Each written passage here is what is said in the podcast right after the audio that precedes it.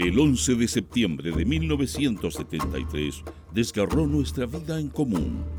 En torno a esa fecha, dibujamos un radio de 50 días, antes y después. Para encontrar pistas de futuro, buscamos fragmentos de tiempo y los reunimos en el presente. Este es Proyecto 50.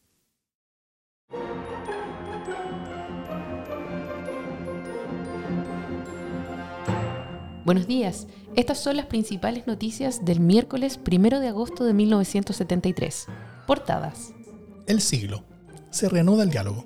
Partido Demócrata Cristiano va a la moneda en el transcurso del día. Voluntarios de la patria en acción.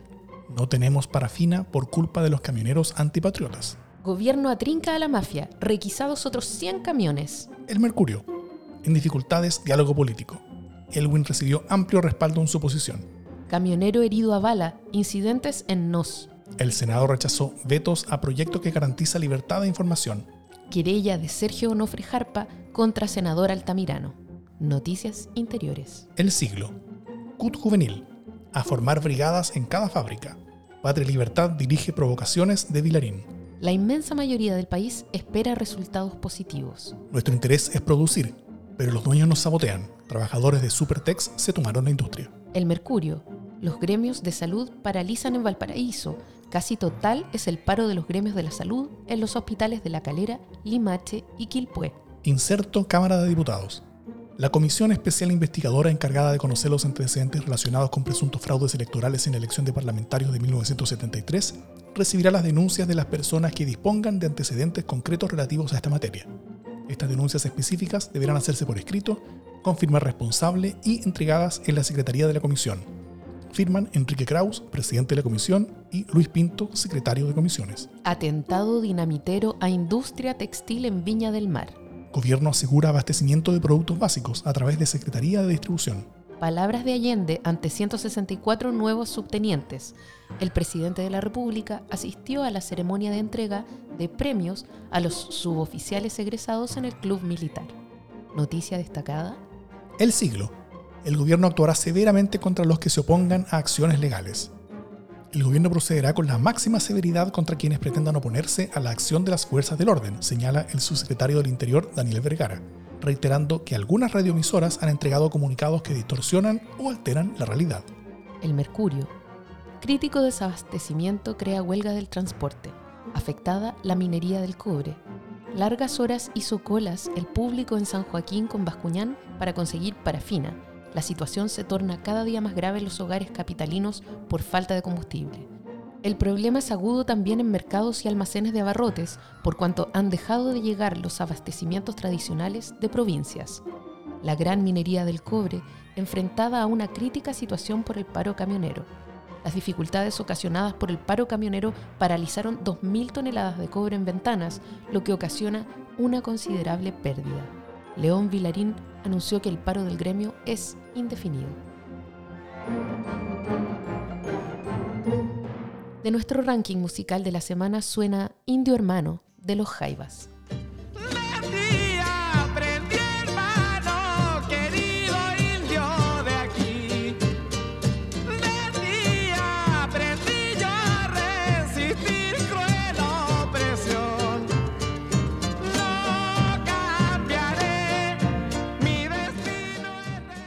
Mientras los diarios publicaban las noticias que acabas de escuchar, en Chile ocurrían otras cosas que no estuvieron en titulares y que solo conoceríamos por documentos, libros y testimonios años más tarde. A las diez y media de la mañana, efectivos del regimiento Tucapel en Temuco allanaron la empresa de maderas Corach, que estaba ocupada por los trabajadores. Faltan 41 días para el golpe de Estado. Solo me cabe decirle a los trabajadores, yo no voy a renunciar. Se mantiene la presidencia general del país, de la unidad central de Bogotá Las Fuerzas Armadas y de Orden han actuado en el día de hoy solo bajo la inspiración patriótica. Es 22 de octubre de 1973. Han pasado 41 días desde el golpe de Estado. El Mercurio. Funcionarios deben colaborar con las Fuerzas Armadas. La Subsecretaría de Educación instruyó a las coordinaciones regionales, directores provinciales, rectores y directores de establecimientos educacionales indicándoles que deberían tomar contacto y colaborar estrechamente con oficiales y suboficiales de las Fuerzas Armadas que cumplen misiones específicas en los establecimientos de enseñanza en orden de efectuar visitas inspectivas. Dirigentes mineros con el general Pinochet. El gobierno autorizará reunión de sindicatos en Mina el Teniente. El jefe de la nación dio esa respuesta después de escuchar a los dirigentes sindicales. El grupo planteó al general Pinochet el deseo de los trabajadores del yacimiento de hacer una empresa voluntaria con aportes del gobierno. Existe interés entre los mineros de aportar con días de sueldo para la construcción de la unidad materno-infantil para el Hospital Regional de Rancagua.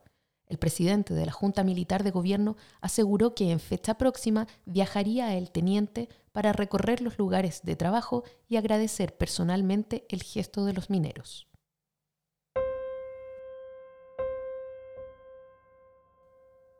En este día sabemos que fueron asesinados José Adás Memora, 21 años, feriante, sin militancia, en Quilicura. Demócrito Seguiel Vidal, 22 años, mueblista, sin militancia, en Puente Alto. José fue en salida a Madrid, 27 años, obrero, sin militancia, en Santiago. José Meneses Fernández, 30 años, comerciante, sin militancia, en Santiago. Vladimir Araneda Contreras, 33 años, profesor comunista, en Talcahuano. Bernabé Cabrera Neira, 39 años, empleado de celulosa Arauco, comunista, en Talcahuano. Danilo González Mardones, 39 años, profesor, comunista, en Talcahuano. Isidoro Carrillo Tornería, 48 años, gerente general de ENACAR, comunista, en Talcahuano. Ese día también fueron detenidos Víctor Valdivia Vázquez, 18 años, obrero, sin militancia, en San Bernardo. René Lizambard Rodríguez, 27 años, obrero agrícola, sin militancia, en Calama. Sergio Cádiz Cortés, 28 años, obrero agrícola socialista, en Chillán. Gilberto Pino Baeza, 32 años, obrero agrícola, sin militancia, en Chillán. Carlos Miranda González, 33 años, chofer, simpatizante socialista en Macul. Luis Eduardo Contreras León, 33 años, empleado de Chuquicamata, socialista en Calama. Continúan desaparecidos.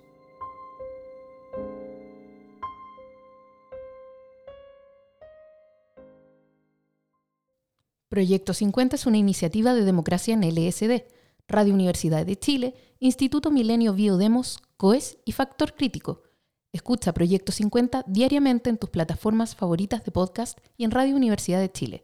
Síguenos en Twitter e Instagram como arroba Proyecto 50CL y escucha también nuestro espacio de análisis semanal cada lunes a través del podcast Democracia en LSD.